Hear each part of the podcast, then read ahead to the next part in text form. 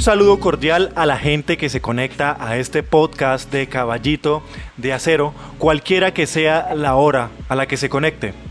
Eh, el día de hoy vamos a hablar de lo que aconteció en la quinta etapa de este tour de Francia, a la que hemos querido evitar decir etapa de trámite o de transición, pero que realmente eh, podríamos calificarla como de decepcionante hasta sus últimos, eh, podríamos decir, 10 kilómetros. Me acompañan en la mesa de hoy eh, el jurisperito Ernesto Ortiz y el señor Pedro J. Velandia para hablar de lo que pasó el día de hoy en la ronda francesa. Y me voy directamente con el jurisperito Ernesto Ortiz para que nos dé el peritaje de lo que fue la etapa del día de hoy.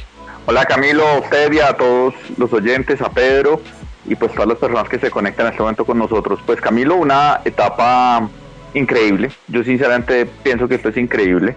Eh, sin ataque, yo veo ciclismo hace muchos años y yo no me acordaba de una etapa sin, sin, sin fuga. Eh, decían ahí en, eh, televisión que en, el habría que remontarse hasta el 95 para una etapa sin, sin fuga, pues yo de esa no me acuerdo, digamos, pero yo no, no había visto esto. Eh, me parece increíble, me parece una, de verdad que no sé si vaya de acuerdo o es una, o es síntoma de una, mm, del carácter general que, en que anda el pelotón y es, ser exageradamente conservadores, eh, porque yo, yo sinceramente no comprendo esto que pasó hoy. Y una vez les digo a las personas que, que, nos van a decir que es que ustedes no son ciclistas, súbase una cicla, ande una semana, eh, no, porque entonces que no transmitan esto y que, y que esto no son deportes por televisión y que simplemente la y que, y que eh, comenten entre los ciclistas y que entre ellos eh, pues se, abracen y digan que todo está muy bien, pero esto no puede ser porque hay un patrocinador que puso millones de dólares, millones. El que menos puso fue Education First, que puso 10 millones de dólares, que fue el que menos puso. Eh, por lo menos para salir por televisión. Y, pues realmente lo, el espectáculo hoy es lamentable. Con Pedro J. Velandia, el historiador de la mesa, por favor, su dictamen de lo ocurrido hoy en la etapa 5. Eh, Camilo, un saludo a usted, a, Ernesto, por favor, Ernesto. Eh, espero que antes de haber hecho este, de grabar este podcast, haya ido al cardiólogo porque lo siento, lo siento agitado y me preocupa su salud en términos de un infarto. Eh, estoy de acuerdo. Eh, lo único que, puedo decir de buenos días el día de hoy es que acá en Bogotá el clima parece un día soleado en Boyacá. Está todo así nublado, hace frío, es hermoso. Es hermoso. Se una ruana y una, y una pola tibia. Eh, en cuanto a la etapa, no sé, muy caraduras. da también hasta, hasta, hasta las declaraciones de, de Wood Van uno no sabe cómo leerlas porque dice al ganar la etapa que fue una etapa fácil porque no hubo ninguna fuga. Pero ¿por qué no hubo ninguna fuga? O sea, yo entiendo que, sea difícil, que, el ritmo fuera alto, que tampoco, eh, pero, pero ¿qué pasa con equipos que, pelearon durante, durante la cuarentena diciendo que si no, iba a haber en Francia, no se iban a justificar los patrocinios, eh, no iba a haber plata para el otro año, y les abren la posibilidad de tener eh, un montón de tiempo en televisión, en horario prime, en, en lugares como Europa, para que muestren sus marcas y no, no son capaces de meterse 10 minutos eh, para mostrar la marca. O sea, si nos quedamos con la imagen de televisión el día de hoy, el baile de Polsberger fue el único que, que, marcó tendencia en televisión y que le, le genera patrocinio al Bora. No sé, hay, mucho que decirlo y, más allá de lo que dice Ernesto, listo.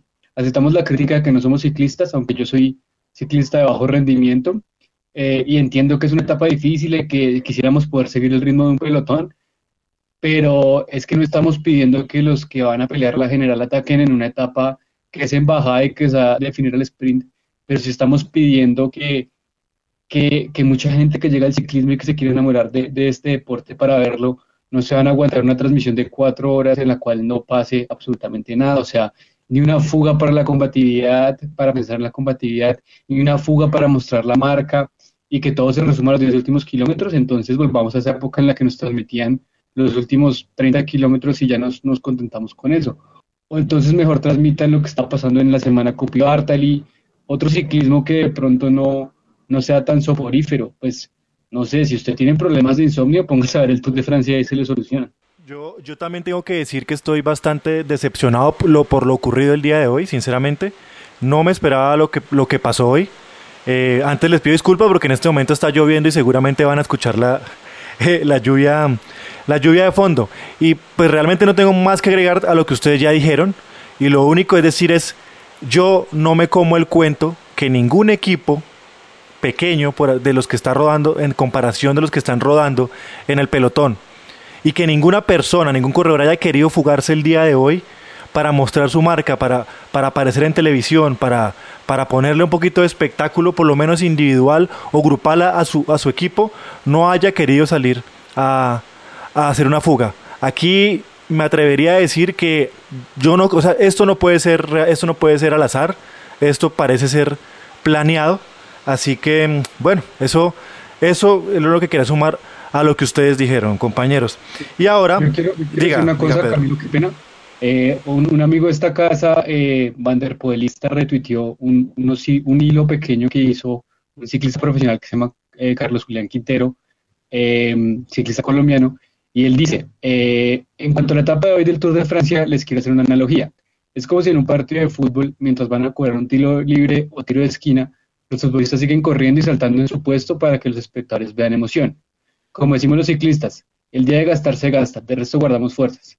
Eh, yo le quiero decir a Carlos Julián que por eso yo no veo fútbol, porque en realidad es mucho teatro y algo aburrido. Eh, creo que, que no recuerdo un último partido que me emocionaría desde 2014, el partido de Uruguay-Colombia, que James hace el gol y eso fue hace, que hace varios años ya, hace seis años. Seis años.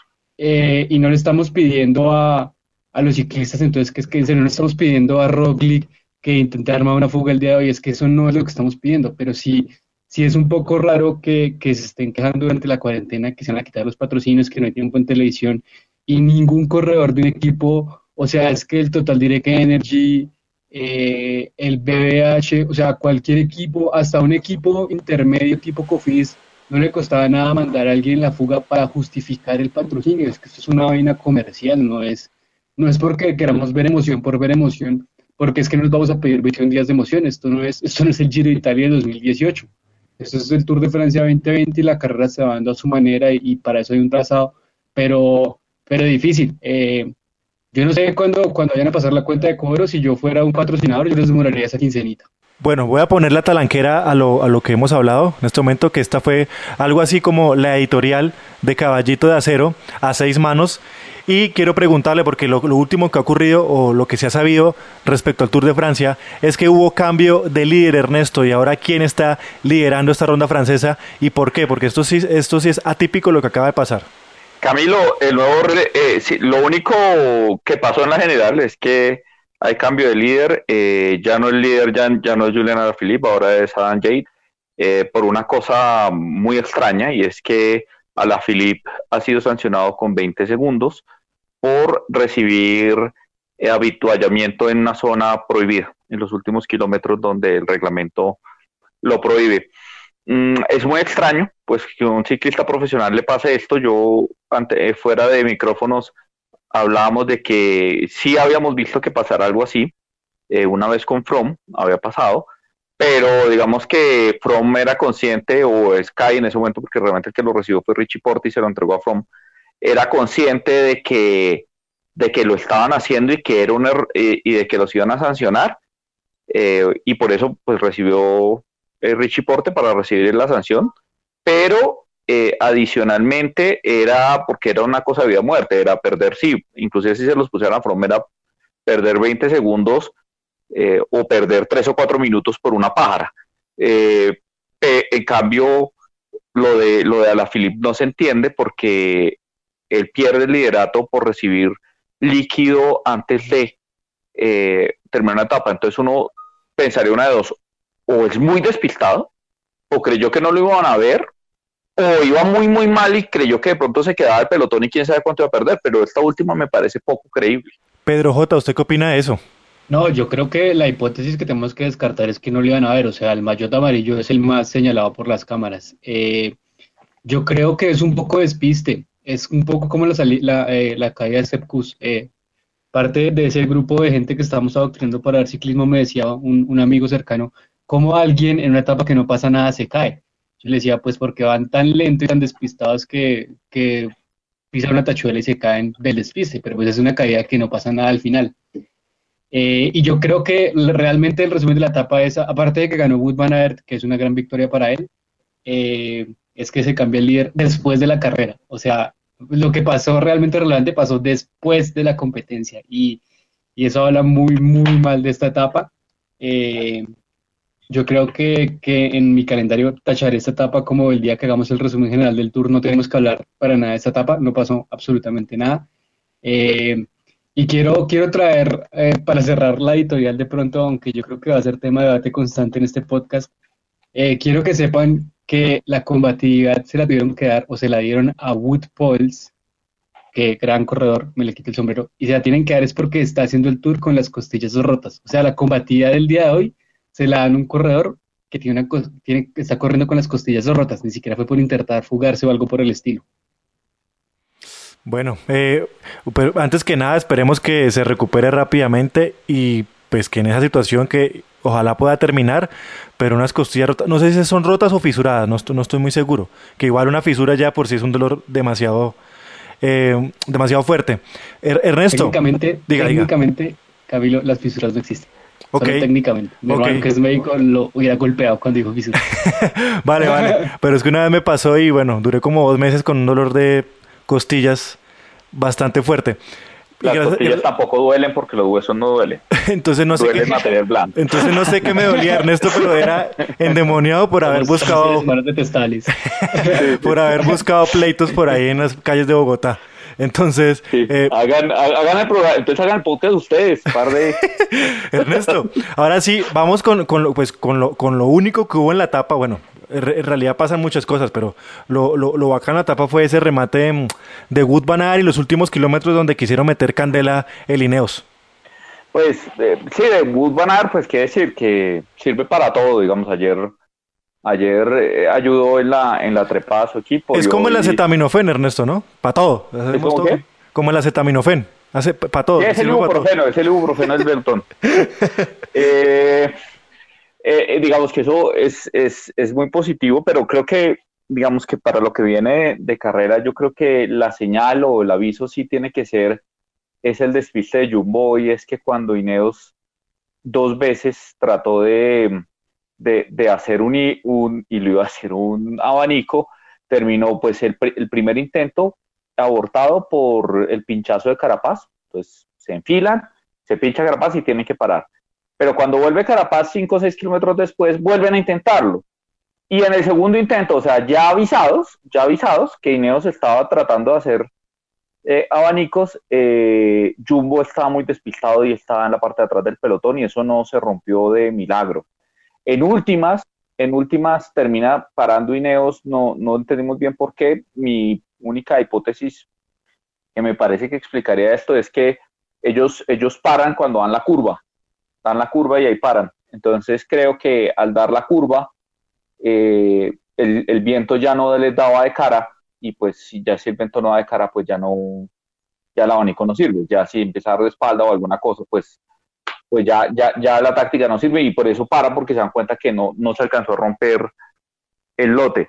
Eh, pero creo que sí tiene que ser un aviso de que, de que a- eh, no por piernas, pero sí, sí, sí hoy los cogieron distraídos y era algo que nosotros ya en las previas del tour habíamos mencionado que, que es por donde tienen que, atacar al Jumbo. Yo, me quiero meter y, bueno, volvemos, me quiero meter y volvemos otra vez al tema de las previas que habíamos hecho y creo que habíamos dejado muy claro, pues la mayoría eh, de, de la mesa y es, el, el Ineos tiene mucha más experiencia y creo que tiene mucha más estrategia y, y se dejó ver que tiene mucha más estrategia para, pues para hacer estos abanicos y esperemos que en, en- en lo que se viene con las, con las etapas 10 y 11, donde en teoría y sobre el papel parece que vayan, eh, vayan a, a ejecutarse estas maniobras, pues ojalá salga bien y en últimas, claro, tienen a Tony Martin, a Wood Van Aert, pero la estrategia y lo que sabe Luke Rowe con Van, con Van Barley, pues eso sí está por encima de cualquier cosa, de cualquier eh, tipo de pierna. No sé qué dirá Pedro. Sí. También. No, totalmente de acuerdo. Yo creo que fue un buen intento de abanicos. Eh, la, la, la, hipótesis de Ernesto es cierta. Eh, en realidad, cuando giran, cuando en esa curva, yo le dije ayer en la previa, tenían que tener cuidado con esas, esos giros por las, por las rotundas. Eh, yo lo pensaba más si se enfilaban los, los sprinters, pero en realidad lo que generó fue que en el giro el viento cambiara de sentido y pues no, ya era un esfuerzo en vano intentar romper ahí, pero sí se les vio, o sea, eh, ahí sí, como, como dice el dicho, más el, el, diablo por viejo que por diablo, y el Ineos se ha preparado mucho para esto, y supo en qué momento tenía que estar adelante y jalar, mientras que el Jumbo estuvo atrás. Eh, y ahí también quiero señalar algo, y es que Nairo siempre estuvo muy bien posicionado en esos momentos, siempre adelante, solo después de que, de que, de que el, el Ineos baja un poquito el ritmo, se ve que estaba atrás, no tan atrás como el Jumbo por si atrás, y inmediatamente Swift lo lleva más adelante por si, por si otro intento de abanicos. Entonces creo que que tal vez de haberse dado un poco más largo, el, un poco más de viento, un poco más largo el intento, hubiera dado frutos y hubiera generado un, corte significativo con el Jumbo, que de hecho se generó, por ejemplo, con el, con el Día de la Montaña, con Cosnefra, que casi perdió un minuto y medio ahí, y tal vez hubiera justificado un poco la etapa y no estaríamos hablando tan mal de ella. Pero bueno, eh, creo que sí, que sí demuestra que, que el equipo de, de Lineos, la, la, alineación de Lineos es mucho más balanceada para este tipo de intentos de abanico que, que la del Jump, o al menos eh, está más presente en su cabeza en qué momento toca estar pendiente de ese tipo de movimientos. Ernesto, usted que eh, nosotros hemos hablado también del tema de, de los rodadores en, en, el Arkea y ya que lo trae a colación el, el eh, Pedro J. Velandia, ¿qué opina usted del desempeño hoy de Connor Swift y, y, de Nairo? Sobre todo Nairo, supongo que es como la cabeza pensante porque pues él ha desarrollado esta, esta capacidad de ubicación en los, en los intentos de abanico, lo ha mejorado muchísimo eh, y pues bueno, tiene un buen corredor como Connor en, en los llanos, no sé cómo lo, dirá, lo, lo ve usted. No, yo hoy sí los vi muy bien. A mí me parece que, que pues bueno, si Nairo ha, aprendido a andar, él perdió un tour por un abanico y a partir de ahí, desde ese día no lo he vuelto a ver que se quede en abanico. Puede que no los arme porque no tenga el equipo, pero cuando se arman casi siempre está muy bien ubicado. Eh, y hoy vi, contrario a lo que había yo dicho en otras etapas, que el equipo lo veía distraído, me parece que estuvieron atentos, porque tampoco era fácil cuando arrancó cuando Luke Rowe pone ese paso, pues es que seguirlo no es fácil, digamos, o sea, se estira el pelotón, pero apenas tuvieron un aire, pues Conor Swift ayudó a Nairo a estar al frente, entonces digamos que me alegra un poco más las sensaciones que ayer dejó Nairo, que la verdad, en mi opinión, eh, el que más preocupa, todo el mundo creo que más que preocupados con Roglic tiene que estar con Nairo, porque que Roglic ganara ayer era normal, ¿sí? era lo que tenía que pasar. Que Nairo fuera cuarto y tuviera fuerza para un sprint, eh, en, en, una etapa esa característica, pues yo creo que todo el mundo quedó como, caray, este hombre viene muy fuerte y si además el equipo está muy atento, creo que hay que empezar a pensar duro eh, con Nairo en la general. Bueno, yo, yo quiero valorar, yo quiero valorar el diga, de, Pedro. De, la, de, la, cuenta en Twitter de Nairo in Green de ayer. no, no, no debo ganar la etapa para que mis rivales no sepan mi verdadero poder. Entro cuarto. Sí, sí, sí, sí recuerdo haberla visto. Pero ya que estamos hablando de la general y bueno, ya, ya comentamos que el Mitchelton se ha quedado eh, con la camiseta amarilla en primera persona de Adam Yates, ¿cuál va a ser la estrategia, muchachos, del Mitchelton y pues no sé, el resto de equipos? ¿Qué, estará pensando? Supongo que estarán, por lo menos yo pienso que, que lo que es el Ineos y lo que es el Jumbo estarán muy tranquilos porque la camiseta y la responsabilidad es de otro equipo que sobre el papel no les va a hacer competencia en la tercera semana y sobre el papel supongo ellos creen que no les puede disputar eh, pues el Tour de Francia en la general. Ernesto. Pues Camilo, me parece mm, relativo. Creo yo que quitar la camiseta a Yates es más difícil que a la Philip. O sea, la Philip llega por algún motivo con la camiseta la tercera semana y le toca hacerse matar. Porque este es un hombre que, que va mejor en la alta montaña, ¿no? Y tiene más equipo para la alta montaña, pues tiene a Chávez. Y que Chávez eh, está de entonces, segunda base ahí en, en, en la 10. Exacto, entonces... entonces, digamos que es difícil. Ahora, lo bueno es que pues mañana le toca gastar, ¿cierto? Ya al Michelton le toca mañana salir a, a controlar fugas, a, bueno, en fin. Mm, ¿A qué jugarán? Yo creo, eh, creo si yo fuera el técnico de Michelton, pues antes sin conocer sus bateos y cómo están y todo, a dejar ir una fuga y que vaya una fuga que no ponga en riesgo su, su liderato, pero que se coman las bonificaciones. Porque es que si se comen las bonificaciones, eh, realmente como, como estamos en un ciclismo último kilómetro, pues todo, la camiseta va y viene es por las bonificaciones. Y si pues mueren eh, en una fuga, mm, pues él va a tener yo creo que un día relativamente tranquilo. Pedro J., su opinión, ¿cómo, cómo ve la estrategia del Mitchelton en, estos días y la del resto de equipos que, pues, que están luchando por, por la general? Yo solo quiero decir que Adam Yates es la tercera base de Ineos que empezó a justificar el contrato el próximo año desde este año. Eh, está justificando el contrato, sí señor, está mostrándose. no mentiras. Eh, pero bien, no sé, yo creo que la sensación de Yates debe ser rara porque eh, tanto él como Simon siempre fueron como de esas promesas a ganar su tour, que todavía no han logrado. pues Simon ya una grande, todavía nada en términos de, de tres semanas. Pero a emoción, yo lo siento un poco eh, no sé si estén jugando al gallo tapado porque desde que confirman la alineación, el Michelton dice que va a cazar etapas y ya terminan con un liderato que pues que es bien en términos de, ganancias, aunque un poco de rebote. Toca ver, yo creo que más que, ver cómo qué van a poder hacer, eh, toca ver qué pase mañana.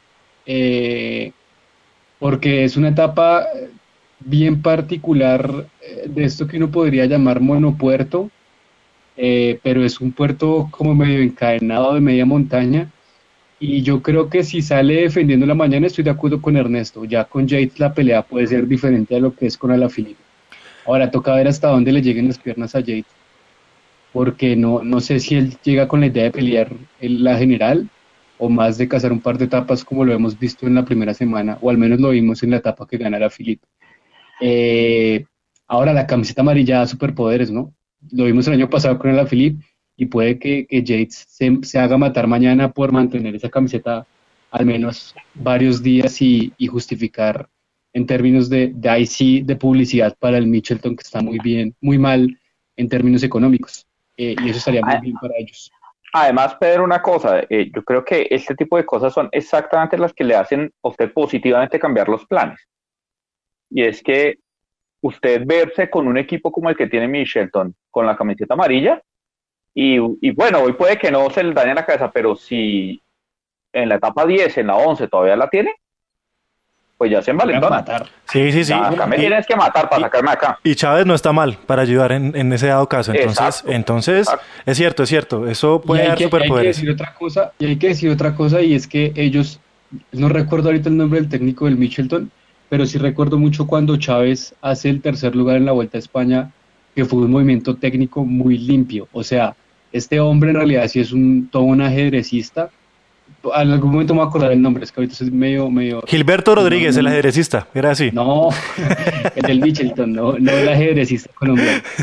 sí, que habla un español todo raro, ahorita se me que fue ciclista. Sí, sí, sí, ahorita, ahorita se los confirmo. Eh, bro, bro. Pero, pero, pero él podría jugar, jugar una, una estrategia bien interesante eh, y de pronto hacer la diferencia de esa manera. Entonces, no sé, eh, estoy de acuerdo, se envalentonan y, y puede ser, puede ser duro. No sé, es que, es que siempre queda la duda de que ellos nunca dijeron que fueran a pelear la general. pero se la encontraron y la van a defender. Pero, se la encontraron y estoy de acuerdo, eso cambia los planes. Bueno, señores, ya hablando de lo que será la etapa del día de mañana, sexta etapa y le solicito... Shiny a... Bueno, entonces de una vez, si quiere Pedro J, dele a la sexta etapa y qué, y qué podemos tener el día de mañana. Yo quería decir que estaba buscando el director técnico, se llama Matthew White. Matthew White, es que se llama. Si él fue ciclista, fue vasco y habla, y habla un español porque vive en el País Vasco. ¿Tiene mano la etapa o la hago yo, Pedro? Yo tengo la mano, solo quería, quería, quería confirmar. Bueno, pero entonces ya, ya, que, ya, que, ya que Pedro hizo la confirmación y fue el último que habló, entonces vamos con Ernesto que tiene la mano la etapa y los prolegómenos de mañana. Bueno, Camilo, mañana hay una etapa de 91 kilómetros, bastante larga, eh, que recorrerá lo que hay de Letiel a Mont Angulul, eh, la cual eh, tiene, como dice Pedro, la verdad son tres premios de montaña, casi cuatro, el último no está categorizado, pero en última realmente es un, pareciera un solo puerto, porque hay uno de terceras, pues uno de primera, uno eh, que, pues que no, no, hay referencia a su categoría, pero están tan encadenados y la bajada es tan, tan corta que, que casi es un solo puerto al final. Eh, entonces digamos que a partir del kilómetro 158 hasta el 191, van a, estar subiendo con unas cuantas bajadas sin que sean pendientes muy fuertes, por lo cual mm, es considerada por la organización una etapa de media montaña eh, y seguramente, mm, creo yo, no, nuevamente va a ser una etapa para probar, para mirar caras, para ver cómo, cómo, van los, los ánimos y las fuerzas y van a terminar resolviendo eh, picándose algunos segundos en tal vez en los últimos dos kilómetros o en el último kilómetro. Creo yo que lo mejor para, para el líder es que se vaya una fuga, como dije, y que la fuga se coma las bonificaciones. Eh, entonces tal vez mañana el ritmo no sea tan fuerte. Pedro J, su opinión de la etapa de mañana. Eh, un trazado interesante. Me preocupa es que es muy, muy monopuerto, entonces cualquier fuga que se haga al principio de la etapa puede que no prospere sobre todo porque ese puerto de primera que está en la mitad, o sea, está el col de Mures, Mures, que es de tercera categoría, no es muy fuerte la verdad, son 6 kilómetros al 4%, digamos, ahí podría la fuga seguir prosperando, pero el puerto de primera, que es el col de la Lucet, que además tiene bonificación en, eh, al final del puerto, y eso es importante resaltarlo, es bastante, bastante duro. Eh, son 11 kilómetros al 7.3, es, es un poco como el puerto, eh, el puerto del día de ayer, eh, o sea, muy, muy, muy, no tan largo, pero sí muy empinado. Y ahí, digamos, un tren puede hacer la los trenes pueden hacer la diferencia. Yo esperaría, si yo fuera de un equipo que quiere cazar una etapa, ir a la fuga, de pronto intentarlo en ese puerto o en el anterior, en el Col de la Mures, y aprovechar ese que la llegada en el Mont Egual no es tan dura, son 8, 3 kilómetros al 4%, entonces, fugarse en el Col de la Lucet y apostarle a, llegar con vida a, esa última subida que no es tan larga y, ganar. Eh, a, mí, a mí personalmente me gustaría ganar la fuga eh, por darle un poco de emoción y porque eso permitiría de pronto a Jason eh, otra perspectiva. ahora, yo creo que, que, es difícil. No sé, por ejemplo, digamos, pienso que el, ese perfil le, pondría, le podría venir muy bien a alguien como Bauke Molema, eh, digamos, para intentar un ataque de lejos, pero no sé si pueden dejar ir a alguien como Auke Molema, justamente, porque se puede volver una amenaza.